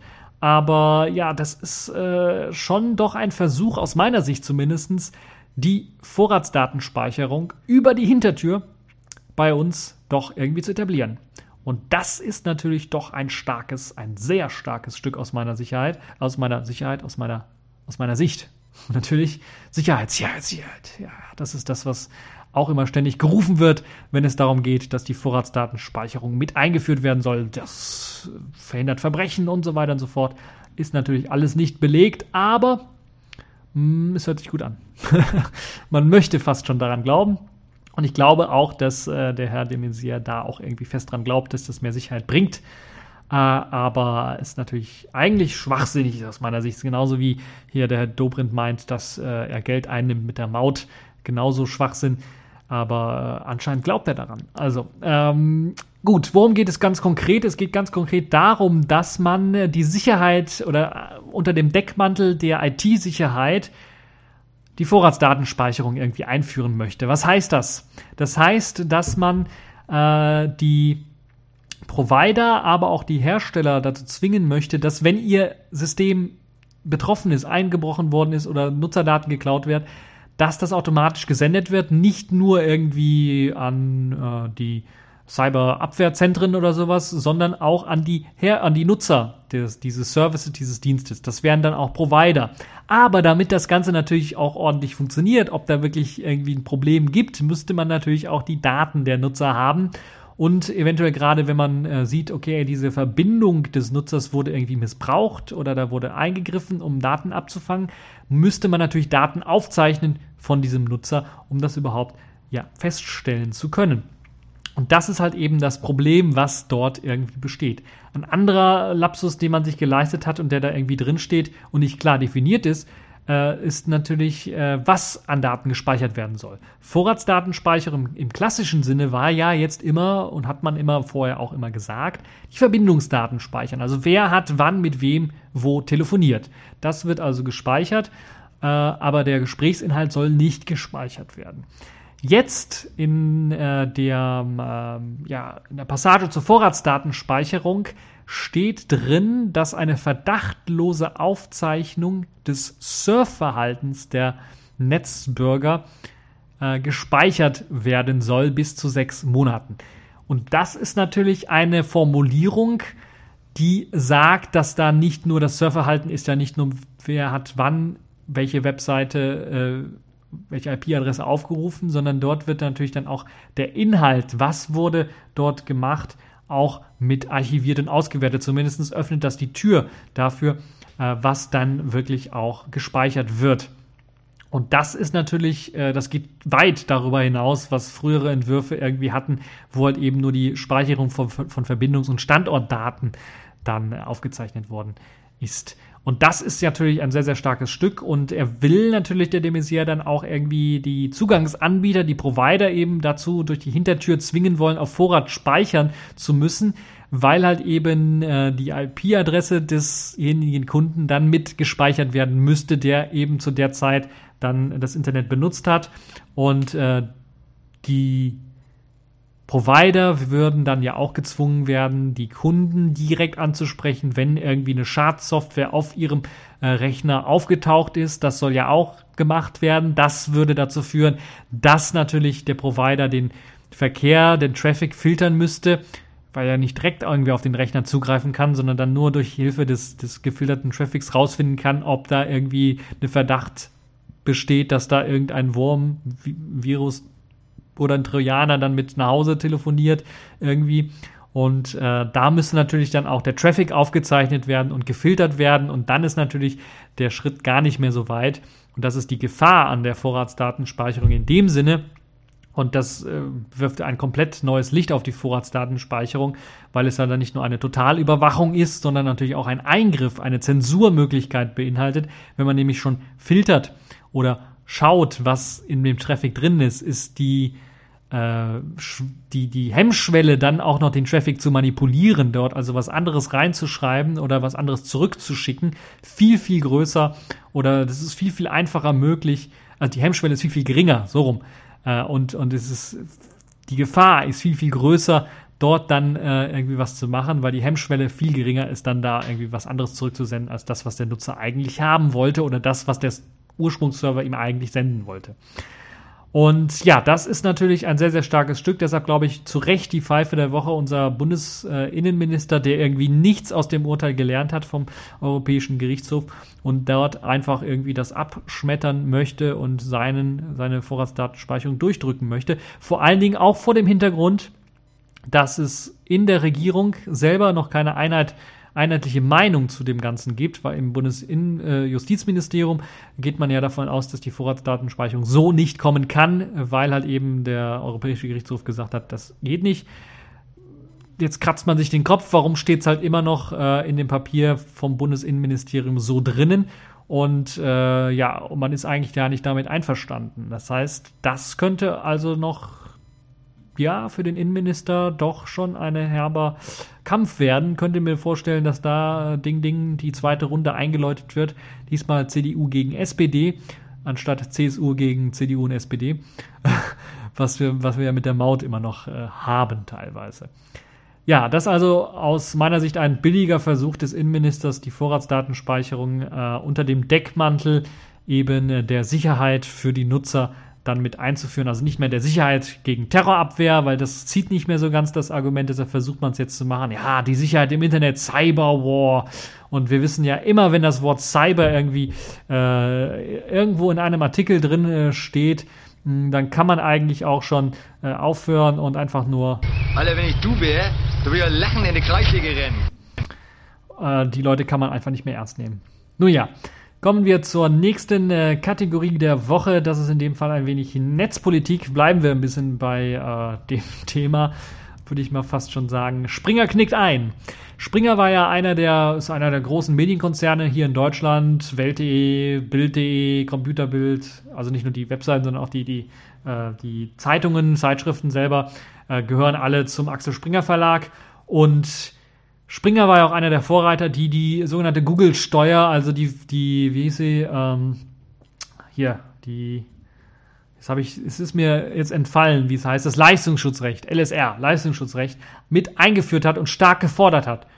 Und nun, nachdem es rausgekommen ist und nachdem man sich ja auch irgendwie eine gewisse Zeit noch erlaubt hat, Google dann äh, äh nicht nur die Überschriften äh, eines Artikels dann darstellen zu können, sondern doch nochmal erste 10, 12 Zeilen, äh, des Textes nochmal äh, aufschreiben durfte auf der Google News Seite, auf dem News Aggregator sozusagen, ist man dann jetzt komplett zurückgerudert oder komplett eingeknickt und hat jetzt äh, Google dann doch nochmal Gratisrechte für weitere Titel dann ermöglicht, also Welt.de, Computerbild.de, Sportbild.de, Autobild.de und viele, viele weitere äh, werden halt eben noch weiter, ohne dass man dann jetzt äh, was abdrücken muss an die jeweiligen äh, ja, Hersteller, äh, kann dann Google wieder, wie es damals üblich war, dann wieder diese paar Zeilen Text, worum es eigentlich geht in dem Artikel, wieder anzeigen. Weil bei denen ist mir selber persönlich gar nicht so groß aufgefallen, aber bei diesen ähm, äh, Portalen war es halt jetzt so, dass Google dann einfach nur noch die Überschrift mit eingebunden hat und äh, eigentlich vielleicht mal eine Zeile Text oder sowas und mehr eigentlich nicht. Und das ist halt eben das, äh, wo ich dann direkt gesagt habe, ja, das ist, äh, das Leistungsschutzrecht ist komplett irgendwie für den Arsch. Und äh, ja. Nein, doch. Ja, das ist eigentlich so offensichtlich gewesen und jetzt hat man irgendwie das Ganze gemerkt. Nun ja, Springer will natürlich löblich äh, enden, nicht mit irgendwie, ja, wir haben verloren, sondern mit der Möglichkeit, äh, das so zu benennen, dass es aussieht, als hätten sie gewonnen, nämlich der erfolgreichste Misserfolg, den wir je hatten. Äh, sie begründen das damit, dass sie halt eben äh, im Vergleich zum Vorjahr 6,9 Prozent mehr Jahresumsatz gemacht haben äh, als vorher. Äh, ja, der würde auch schnell wieder wegfliegen, wenn man halt eben Google jetzt nicht die Gratisrechte mit ein ähm, Rechen, äh, ja, erteilen würde, für eben die paar Zeilen dann auch da zitieren zu dürfen. Weil ansonsten klickt ja fast keiner drauf, wenn da nur eine Überschrift drin steht. Und äh, ja, gut, Bild, Autobild, Sportbild, Computerbild oder sowas Überschriften haben ja meistens so doch manchmal doch so eine Tendenz, dass man draufklicken möchte. Trotzdem möchte man vielleicht doch die ersten Zeilen oder die zusammen, kurze Zusammenfassung dann doch noch erst einmal lesen, bevor man wirklich auf diesen Link klickt. Ähm, aus meiner Sicht sollte man überhaupt gar nicht draufklicken auf solche Dinger, weil da meistens Blödsinn drin steht und anhand der Überschrift kann man meistens schon mit dem äh, Bullshitometer, den man im Kopf hat, ähm, feststellen, welcher geniale Zeitungsartikel jetzt denn sich dahinter verbergen muss oder welcher Medienmogul jetzt diese Überschrift sich ausgedacht hat oder aus welchem Medienmogul-Empire dann quasi diese Überschrift stammt. Äh, das äh, ist durchaus möglich, das kann man durchaus erkennen. Und äh, deshalb würde ich da erstmal sagen, nicht draufklicken, weil dann müssen sie ihr Angebot ändern und vielleicht mal etwas intelligentere Texte äh, schreiben und vielleicht auch die Schreiberlinge alle austauschen. Naja. Äh, das ist so mein persönliches äh, äh, Fazit. Ihr seht, ich höre, ich, spreche fast auch gar nicht. Die Sprache entgleitet mir bei dem Thema. Kommen wir zum nächsten, äh, zur nächsten Kategorie der Woche. Ich wollte schon fast sagen zum nächsten Thema der Woche, aber zur nächsten Kategorie der Woche. Das ist das äh, Sailfish der Woche. Dort habe ich diesmal eine App mir rausgesucht, weil es gab in Sachen Sailfish nicht großartig Neues. Es gab dann die Ankündigung, Update 10 wird jetzt auch ein paar Neuerungen beinhalten. Unter anderem ZRAM wird endlich aktiviert. Das, was ich, glaube ich, vorgeschlagen habe bei togetherjolla.com äh, mit einigen triftigen, triftigen Gründen, weshalb das aktiviert werden soll.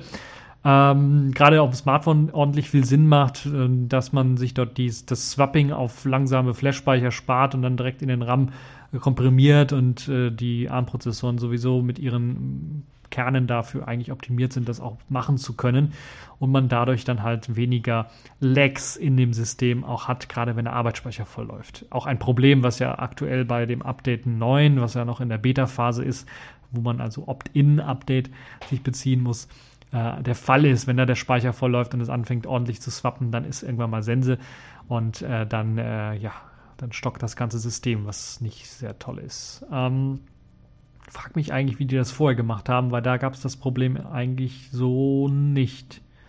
Nun ja, äh, kommen wir zum, zum eigentlichen Selfish der Woche und äh, will nicht lang drum rum diskutieren. Tidings RSS Feedreader ist äh, meine App der Woche für das Selfish OS.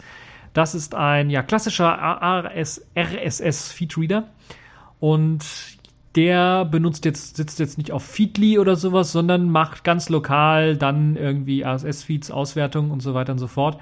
Und der macht das eigentlich recht gut. Also aus meiner Sicht finde ich das recht gut, weil er hat, ähm, andere finden das vielleicht nicht so gut. Ich weiß gar nicht, ob es einstellbar ist. Ähm, ich glaube nicht, zumindest wenn man RSS-Feeds hinzufügt, dann werden die einem in einer Übersicht angezeigt und man hat die Möglichkeit, jedem RSS-Feed eine Farbe zuzuweisen. So kann man die besser voneinander unterscheiden, die verschiedenen Nachrichten, die dann reinkommen, weil es gibt sowas wie eine ja, Timeline, eine Zeitleiste, wo man dann sehen kann, welche Nachricht wann reingekommen ist. Da steht dann da vor zwei Stunden, vor 14 Stunden oder sowas. Das sind die älteren Nachrichten. Und die jüngsten Nachrichten werden dann meistens weiter oben angezeigt. Und anhand der Farbe kann man dann auch erkennen, von welchem äh, Anbieter das jetzt kommt. Das steht zwar auch da, aber anhand der Farbe so als Indikator ist das sicherlich auch sehr schön.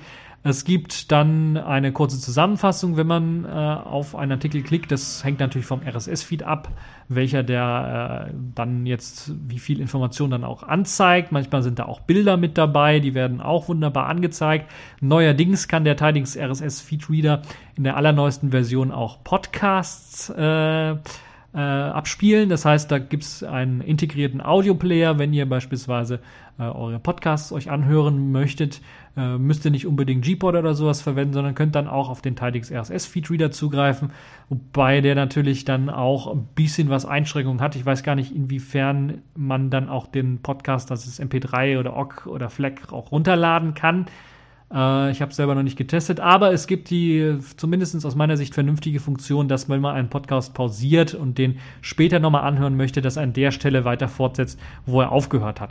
Das ist also auch die Möglichkeit, den Tidings RSS Feed Reader auch als Podcast-Catcher, als Podcatcher dann äh, zu verwenden. Ansonsten macht er sich sehr gut als RSS Feed Reader und ja, wie gesagt, mh, kann man unbedingt, sollte man unbedingt ausprobieren. Hat einen integrierten Webbrowser, wenn man den ganzen Artikel sich durchlesen möchte, basiert auf der WebKit Engine. Wem das nicht ganz so gefällt, der kann es natürlich dann auch in dem äh, nativen Selfish OS Browser dann ganz einfach öffnen, wenn man dann äh, möchte oder in einem externen Browser, den man standardmäßig irgendwie eingerichtet hat. Ist ja ein bisschen fricklich unter dem Selfish OS noch, wenn man zum Beispiel einen Android Browser als Standardbrowser einrichten möchte, muss man da sich das selber zusammenfrickeln. Ähm, aber ja, ansonsten ordentliche viel Features, funktioniert eigentlich recht tadellos und das ist so das, was ich so die letzte Zeit benutze, um Informationen abzurufen.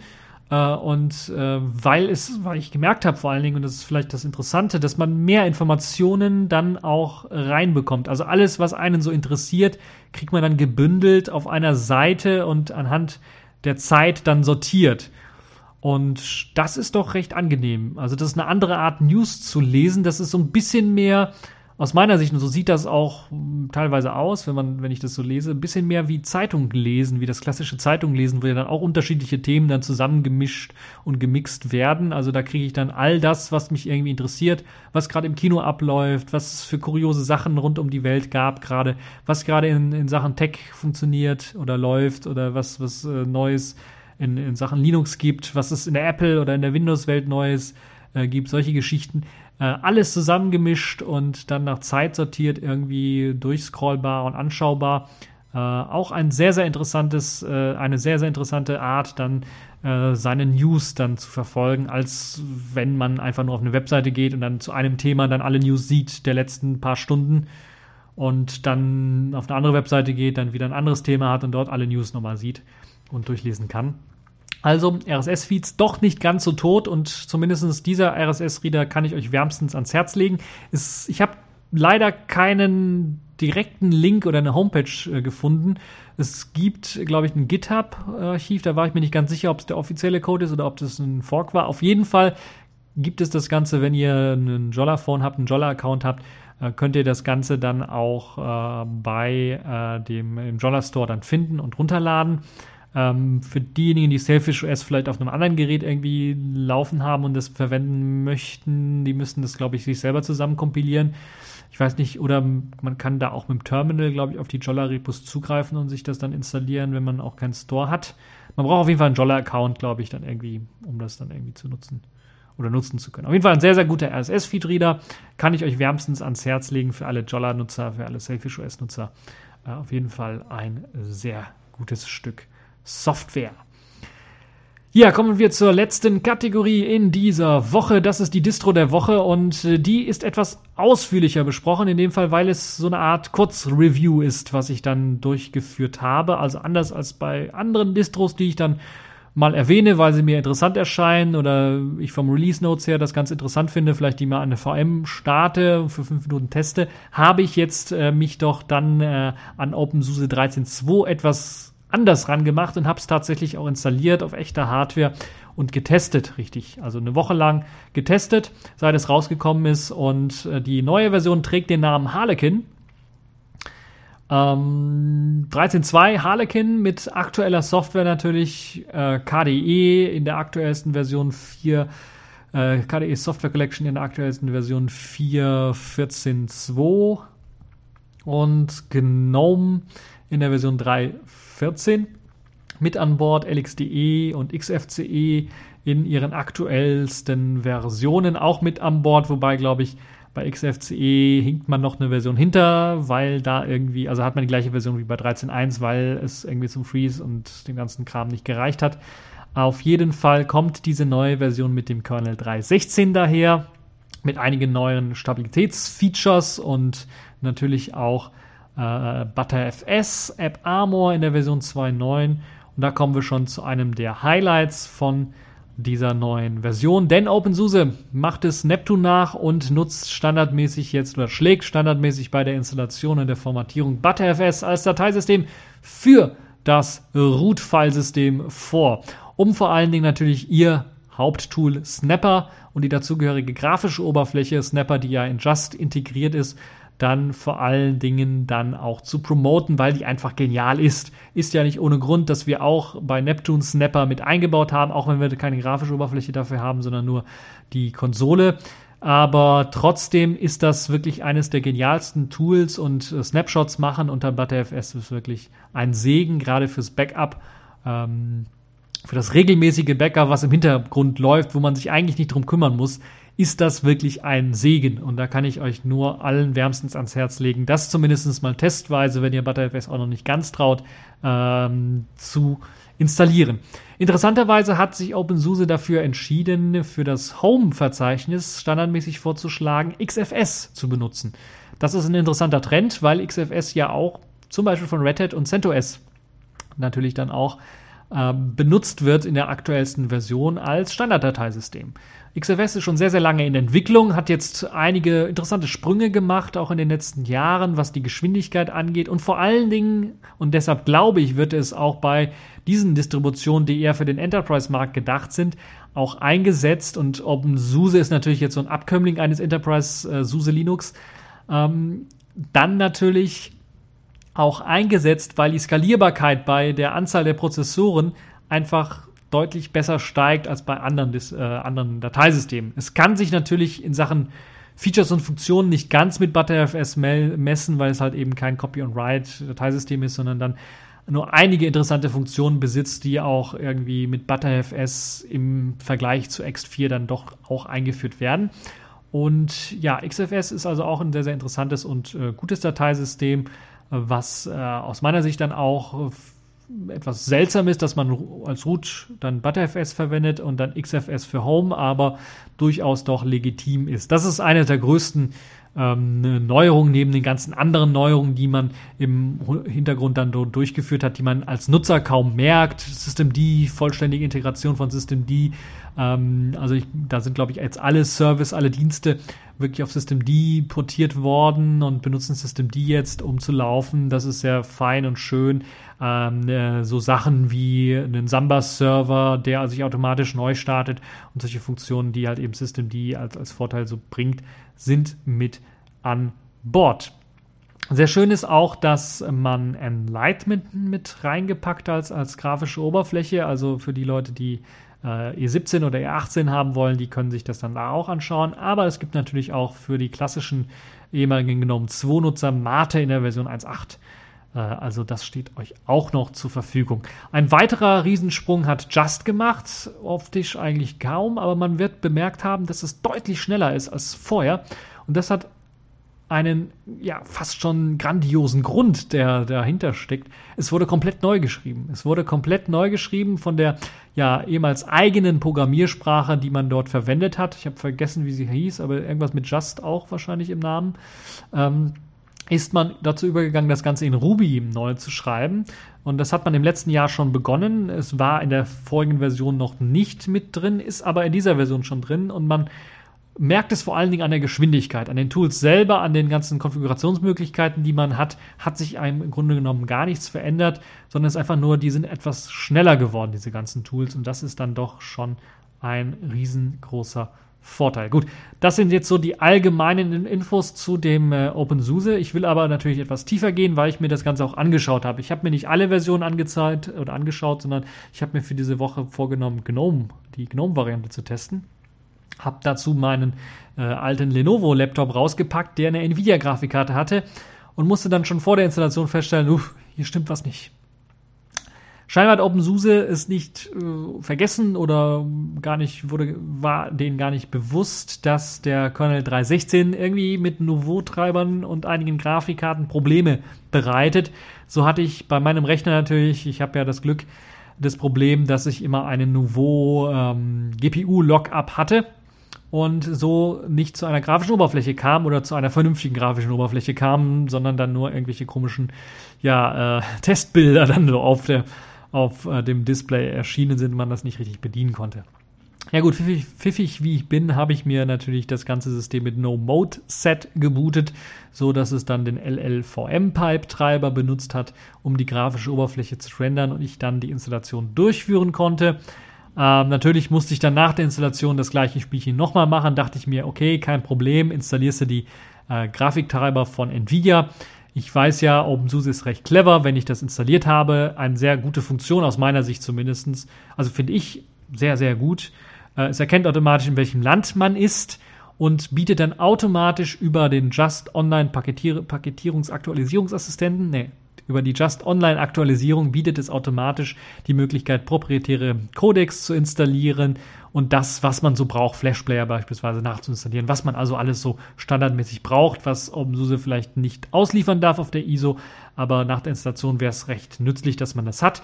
Wird direkt im ersten Online-Update angeboten, man klickt auf Weiter, wird das Ganze erstmal installiert. Schön und gut, habe ich gemacht. Zwei Daumen hoch dafür, hat sich zu den vorigen Versionen nicht geändert, ist wunderbar integriert in OpenSUSE. Ähm, was ich dann gemacht habe, ist die Softwarequelle für den Nvidia, also die Nvidia Softwarequelle mit eingebunden, weil dort der Nvidia Treiber drin ist. Und dann wusste ich, okay, ich brauche den Legacy Treiber, weil meine GeForce äh, Go 7300 eben äh, den 304er Legacy Treiber benötigt. Hab den dann, hab dann nicht ganz genau geschaut, welche Version es ist, hab dann einfach gedacht, okay, installierst du den, weil du weißt, dass der funktioniert. Für deine Grafikkarte, den Text durchgelesen, ja, der funktioniert mit meiner Grafikkarte, installierst du den, hat alles wunderbar konfiguriert, wie man das so kennt und äh, X-Server eingerichtet und so weiter und so fort. Da hat sich ja auch alles getan, einiges getan, was Konfiguration und so weiter angeht und Configs, wo die jetzt liegen und so weiter. Ähm, alles gemacht, neu gestartet und bip, lande auf der TTI, also auf der Konsole, keine grafische Oberfläche. Interessanterweise hat mir das äh, Xorg-Log auch nichts Vernünftiges angezeigt, außer dass das Nvidia-Modul nicht gefunden wurde. Nun gut, pfiffig wie ich bin, wieder mal pfiffig, habe ich natürlich schnell Init 3 ausgeführt und dann Start X ausgeführt, um dann eine vernünftige Fehlermeldung zu bekommen. Und dann kam irgendwie eine Fehlermeldung, bla bla bla. Äh, irgendwas Inkompatibles, äh, ACPI-Gedönse im Modul Nvidia, bla. Und ich wusste sofort, das ist also irgendwie das Nvidia-Modul ist nicht kompatibel mit meinem X-Server.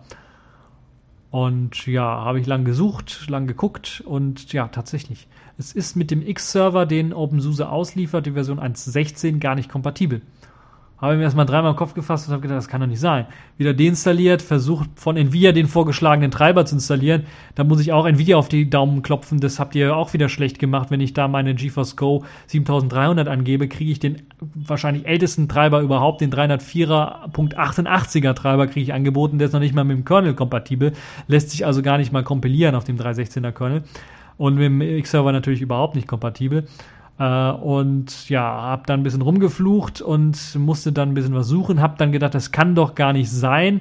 Habe dann nachgeschaut, ja, wirklich, die haben in ihrem Nvidia-Repo für die 13.2 einen Nvidia-Treiber, der mit dem X-Server äh, 1.16 gar nicht kompatibel ist, mit reingepackt. Okay, habe ich gesucht nach einem 304er Treiber, der kompatibel ist mit dem X-Server 1.16 und habe dann auch einen gefunden. Ich glaube, den 304 123er Treiber den konnte ich dann manuell auch installieren. Und nachdem ich das alles komplett installiert habe, einen Tag später, ja, wie könnte es anders sein? Der Fehler wurde natürlich bei OpenSUSE auch schon gemeldet von diversen Nutzern und dann auch behoben. Das heißt, da wurde auch der 123er Treiber in das NVIDIA Repo eingeführt. Äh, das ist ähm, interessant aus meiner Sicht aus zweierlei Dingen. Erstens haben sie sehr schnell reagiert, das muss man dann zwei Daumen hoch geben dafür, Probleme sehr schnell beseitigt. Die neuen Nutzer, die sich das jetzt installieren, werden vielleicht auf meine Empfehlung hin OpenSUSE 13.2 sich mal antun und ausprobieren wollen.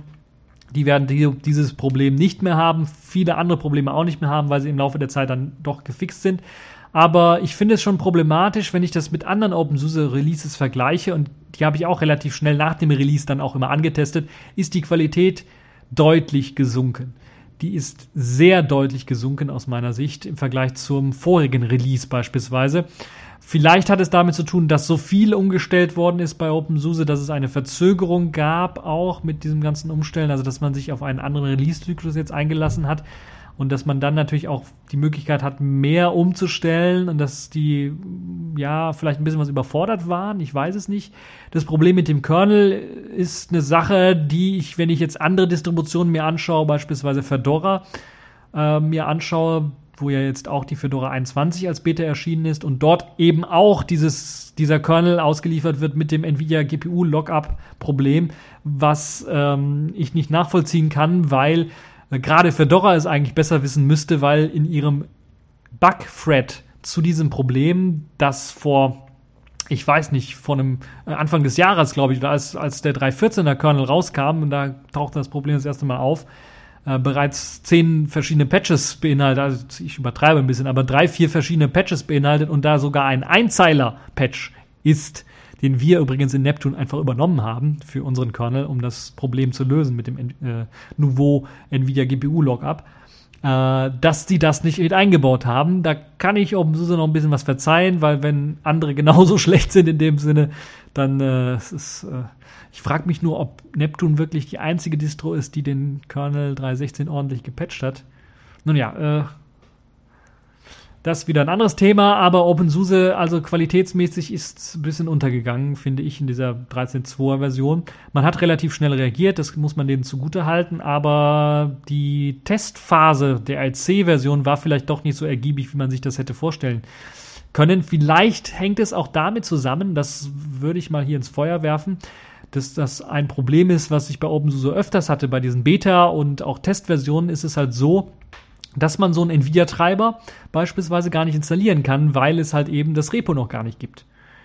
Das gleiche gilt natürlich dann auch für andere Repos wie ja, Pacman Links for Linux Repo, das Pacman Repo, was ja bekannt ist, aber wo ich dem auch keinen Vorwurf machen kann, dem Maintainer dieses Repos, weil es eben ein Community Repo ist und äh, man eigentlich OpenSUSE da eher einen Vorwurf machen müsste, dass sie eben nicht irgendwie es geschafft haben, das irgendwie besser zu lösen und das vielleicht mit dem Bildservice dann auch lösbar zu machen, wo man automatisches Bauen der ganzen ja extra Codec und sowas Pakete dann vielleicht automatisiert irgendwie über den Open Build Service anbietet, so dass halt eben auch äh, Leute, die eine Beta-Version testen wollen, jetzt nicht vor dem Problem stehen, ja, okay, ich kann eigentlich im Grunde genommen gar nichts richtig testen, weil ich den NVIDIA-Treiber gar nicht installieren kann oder Codec XYZ gar nicht installieren kann und gar nicht testen kann, sondern das Problem dann halt eher, ja, bei der RC-Version, ich weiß gar nicht, ob es da schon fertig war, ob die Repos da schon alle fertig waren. Zumindest ein Teil war, glaube ich, schon bereitgestellt, äh, wo man dann hatte, hätte irgendwie testen können, ob denn das eine oder andere funktioniert. Das ist aus meiner Sicht ein bisschen was spät. Das müsste man vorher irgendwie machen,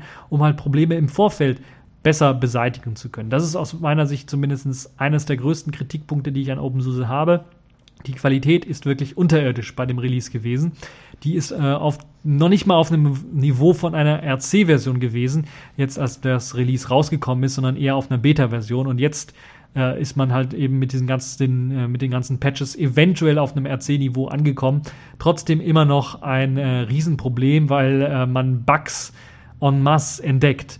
Und gut, ich will, ähm, doch, ne, ich will mich beklagen, weil selbst wenn ich auch die Beta-Version und RC-Version nicht getestet habe, ich bin natürlich ein normaler Nutzer und viele normalen Nutzer werden nicht einfach auch äh, halbe Entwickler spielen, wenn sie halt oder Tester spielen, wenn sie halt eben Beta-Version ähm, ja, testen, sondern da muss eine Qualitätssicherung doch mit ein, eingebaut werden in, in OpenSUSE, die dann auch äh, ein kleines Community-Feld von Testern hat, die dann bestimmte Sachen dann auch mal testen, eine Liste durchgehen an Sachen, die einfach funktionieren müssen.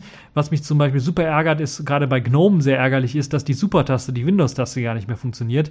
Äh, ich weiß jetzt nicht, ob das ein Problem ist an meiner Hardware, an meiner Hardware-Kombination irgendwie liegt oder ob andere Leute das Problem auch haben, aber es gab es in 13.1 zum Beispiel nicht und solche Sachen, die einfach also kaputt brechen, weil sie halt eben vorher funktioniert haben, jetzt nicht mehr funktionieren, sind halt die ärgerlichsten Sachen überhaupt für den normalen Nutzer. Und wenn mich das schon ärgert, dann einer, der weniger Ahnung von der Technik hat, natürlich noch mehr. Deshalb OpenSUSE ähm, jetzt äh, nur einen halben Daumen nach oben weil die Distribution dann doch äh, deutlich zeigt, dass sie eigentlich von der Softwareauswahl und wie sie konfiguriert ist, doch recht gut ist, aber von der Qualität, gerade zum Release, äh, doch äh, schlecht ist. Das muss man ganz einfach sagen. Und man dann doch ein bisschen was abwarten sollte, bis eben alle diese kritischen Probleme, die jetzt dann Leute dann wie ich, die sich dann ärgern und darüber aufregen, dann aufdecken, ähm, dann gefixt worden sind. Also das ist bei einem sechsmonatigen Release oder kürzer äh, oder Release-Zyklus kürzer oder kürzer dann noch vertretbar, aber bei den jetzt, wie viel waren es, acht oder zehn oder zwölf oder keine Ahnung, wie viele Monate die jetzt da einen Release-Zyklus haben, aber deutlich längeren Release-Zyklus, den OpenSUSE jetzt hat, äh, ich glaube, es sind zehn Monate oder acht Monate geworden. Also da ist das nicht mehr ganz vertretbar aus meiner Sicht. Da äh, sollte dann doch mindestens ein Monat dann wirklich oder zwei sogar dann auch zum Testen aufgewendet werden, um solche off offensichtlichen Bugs dann wirklich rauszufiltern. Also da muss es ein Testsystem geben, was das äh, macht. Äh, ansonsten ist das äh, so nicht vertretbar. Ja, ansonsten kommen wir mal zum GNOME Desktop an sich. Das ist wieder einer der besten. Und da muss ich ganz ehrlich sagen, man sagt ja immer, OpenSUSE bietet einen, eines der besten KDE-Konfigurationen, KDE-Plasma-Konfigurationen, die man so kennt von den Distributionen. Das stimmt. Die haben da wirklich sehr, sehr ordentlich viel reingepackt. Äh, kommen ja auch mit einem eigenen Theme daher. Hatten es zumindest das letzte Mal so ein dunkles Theme. Hier sehe ich jetzt bei der KDE-Variante von der 13.2 wieder das helle Theme. Keine Ahnung, ob das. Ich habe die KDE-Variante nicht getestet, kann ich das nicht so sagen. Ich fand das dunklere Theme besser, aber zumindest hat man da immer was angepasst. Das vom Look und Feel ist es angepasst und von den Tools ist die Integration immer sehr gut und die Übersetzungen sind alle sehr hochwertig und das greift alles ineinander, funktioniert wunderbar. Das gilt, oder sagt man landläufig für den KDE Plasma Desktop. Das gilt aber interessanter und überraschenderweise auch für den GNOME Desktop. Also auch jetzt zwei Daumen nach oben für das OpenSUSE GNOME Team. Die haben da nämlich auch ganze Arbeit geleistet. Auch wenn das Artwork Team nur das Wallpaper ausgetauscht hat, was keine große Sache ist. Andere Distributionen machen das auch. Da gibt's halt nur wenige, die dann tatsächlich am Theming was ändern und ein anderes Icon-Theme ausliefern oder sowas. Aber man muss auch ganz ehrlich sagen, dass der Standard GNOME Shell Desktop selbst mit den äh, Icon-Theme, was ja ein bisschen was erneuert worden ist, gar nicht mal so schlecht aussieht. Das sieht also wirklich alles sehr, sehr fluffig aus und äh, das ist äh, an dem Icon-Theme hier und da kann man dann sich vielleicht noch ein bisschen was stoßen, dass es ein bisschen was altertümlich aussieht, aber äh, alles in allem ist das ein schicker, moderner Desktop, das muss man ganz ehrlich sagen. Was mich dann doch sehr erfreut, ist die, das, die Liebe zum Detail, die man in GNOME mit reingesteckt hat. Beispielsweise das GNOME Optimierungstool war bei mir automatisch installiert, also GNOME, GNOME Tweak Tool war bei mir automatisch installiert, anders als bei Fedora beispielsweise, wo ich es extra installieren muss, dann äh, nicht äh, direkt in die Systemeinstellungen finde, sondern in meine App-Übersicht gehen muss und dort, dort das Programm suchen muss und gar nicht mehr weiß, wie heißt das auf Deutsch eigentlich. Optimierungswerkzeug habe ich gelernt jetzt. Nun ja, bei OpenSUSE ist es schöner gelöst, denn dort ist das Tool direkt und viele andere Tools, genauso wie das Just äh, 2 selber, in den äh, globalen GNOME-Systemeinstellungen direkt aufrufbar. Das ist sehr, sehr gut gelöst, wie ich finde. Genauso wie beispielsweise auch der Deconf-Editor. Wenn man den nachinstalliert, wird er auch in den Systemeinstellungen angezeigt. So hat man ein zentrales Tool, was, wie der Name ja auch schon sagt, Systemeinstellungen machen soll. Auch wenn ich mir da noch noch paar Optimierungen überlegen könnte, so dass das integriert integriert gestartet wird im GNOME Kontrollzentrum und nicht ein neues Fenster öffnet. Da merkt man auch an der einen oder anderen Stelle, dass Just 2 einfach doch äh, nur eine Portierung auf Ruby ist, auch wenn es extrem schnell ist, aber keine richtige Modernisierung äh, vonstatten geht, weil dort öffnen sich halt immer Pop-up für Pop-up für Pop-up, also immer neue Fensterchen hier und da. Auch wenn es an der einen oder anderen Stelle, glaube ich, vielleicht ein bisschen was reduziert worden ist, ist das doch noch ein wenig nervig. Ähm, oder man merkt so ein bisschen, ja, das ist nicht mehr ganz so frisch, so taufrisch, dieses Konzept. Da könnte man sich vorstellen, dass das vielleicht in Zukunft etwas geändert wird, dass da nicht so viele Pop-up-Fensterchen oder neue Fensterchen auftauchen, äh, wenn man was konfigurieren möchte. Wobei man natürlich auch sagen muss, das ist auch der Modularität so ein bisschen geschuldet. Trotzdem ist ja auch das ähm, hier das GNOME äh, Systemeinstellungs Systemeinstellungstool äh, modular aufgebaut und trotzdem kriegt man das oder das KDE-Tool beispielsweise für die Systemeinstellungen modular aufgebaut. Trotzdem kriegt man die äh, Konfigurationsmodule dann doch durchaus schön hübsch integriert in ein Systemeinstellungstool angezeigt. Das kann man sicherlich auch äh, für, für GNOME irgendwie wann, irgendwann mal so auch integrieren, wie ich finde.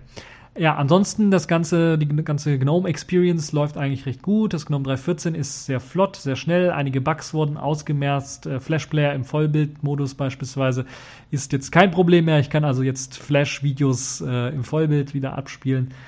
Ähm, ja, dumm nur, dass die meisten, die meisten Videos, die ich mir jetzt anschaue, sowieso jetzt wieder über HTML funktionieren und dort der Vollbildmodus schon immer funktioniert hat. Nun ja, ähm, aber schön, dass das auch doch gemacht wurde vom GNOME-Team in dem Fall.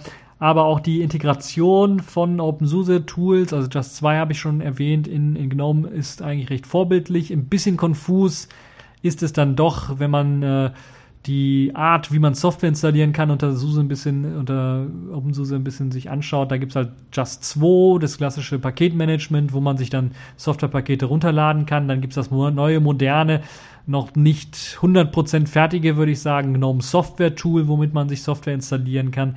Bei den Aktualisierungstools ist es ein bisschen konfus, weil da gibt's die Just 2 Online-Aktualisierung und die Software- und Paketaktualisierung.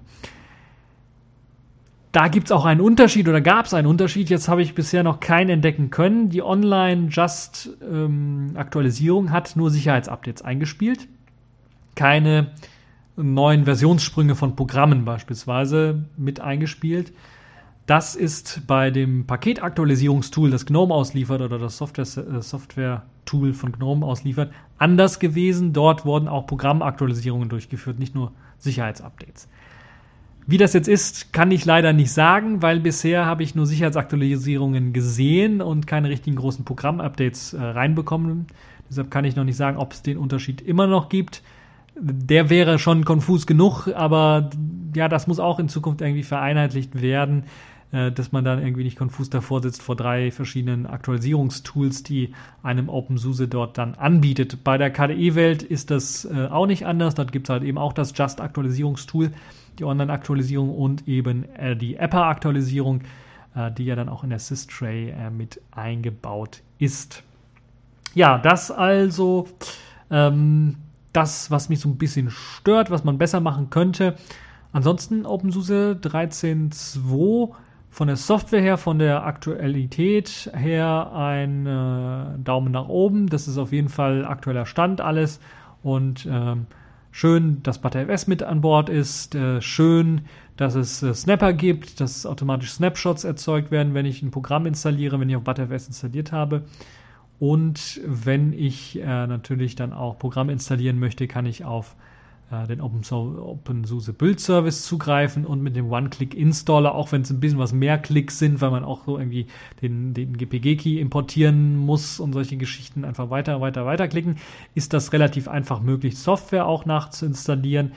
Das, was aber fehlt, ähm, und das werfe ich OpenSUSE vor, ist, dass, dass man das Konzept nicht weiterentwickelt hat, dass man das nicht in einen Paketmanager, in Just beispielsweise mit integriert hat, die Möglichkeit, dort auch im OpenSUSE Build Service Archiv dann rumzusuchen, weil man äh, dann irgendwie das Gefühl hat, man hat neben den zwei Paket, also dem Paketmanager und dem Software-Installierungstool von GNOME, dann noch eben eine Webseite, wo man draufgehen kann, um dann Software zu suchen und Pakete installieren zu können. Das muss alles irgendwie vereinheitlicht werden in dem Konzept äh, Paketmanager und Software parallel laufen zu lassen. Das ist okay, das, das äh, machen andere Distros auch so und das ist, glaube ich, auch sinnvoll, dass das Paketmanagement-Tool für Experten bestehen bleibt und das Software-Installierungstool für alle Leute, die halt eben nur Software installieren wollen. Aber die Anbindung an, Anbindung an den OpenSUSE Build Service, den, der fehlt so ein bisschen. Ähm, die Build Service Anbindung müsste auf jeden Fall noch kommen. Die müsste da irgendwie mit integriert werden und das werfe ich OpenSUSE vor, dass sie das nicht vorangetrieben haben bisher. Ähm, das ist eine Sache, die, so hoffe ich, dann in der nächsten Version vielleicht in Ansätzen zu sehen sein wird, im ersten Prototypen oder sowas, wo man das dann auch schon nutzen kann. Ansonsten vom GNOME Desktop her kann ich sonst wenig irgendwie Schlechtes berichten. Das ist das allererste Mal, dass ich erstaunt war, dass das gut läuft. Flüssig läuft vor allen Dingen. Natürlich, es gab wieder das Problem, Nvidia-Treiber und äh, Clutter, die haben sie immer noch nicht vertragen. Da gibt es halt immer noch Artefakte auf dem äh, Bildschirm, gerade wenn man im Internetbrowser surft, im Firefox surft, hat man dieses Problem, aber da kenne ich ja schon die Lösung. äh, mit einer einfachen Möglichkeit einer äh, Shell-Variable, die man setzen kann für Clutter, wird halt eben dann äh, dieses äh, Problem behoben. Äh, muss man nur wissen, wie und warum äh, das da ist, aber dann ist das äh, durchaus alles flüssig und gut zu benutzen. Ähm, insgesamt bin ich so ein bisschen zwiegespalten, was OpenSUSE angeht. Jetzt, nachdem die ganzen Fixes so teilweise raus sind, also mein Problem mit, dem, mit der Supertaste ist noch nicht gefixt worden, das macht das so ein bisschen problematisch.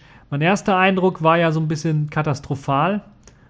Also so wie irgendwie Qualität nicht, also ich hatte das Gefühl, es wurde Qualität, qualitätsmäßig nicht richtig getestet, als die fertige Version fertig war und ich sie installiert habe.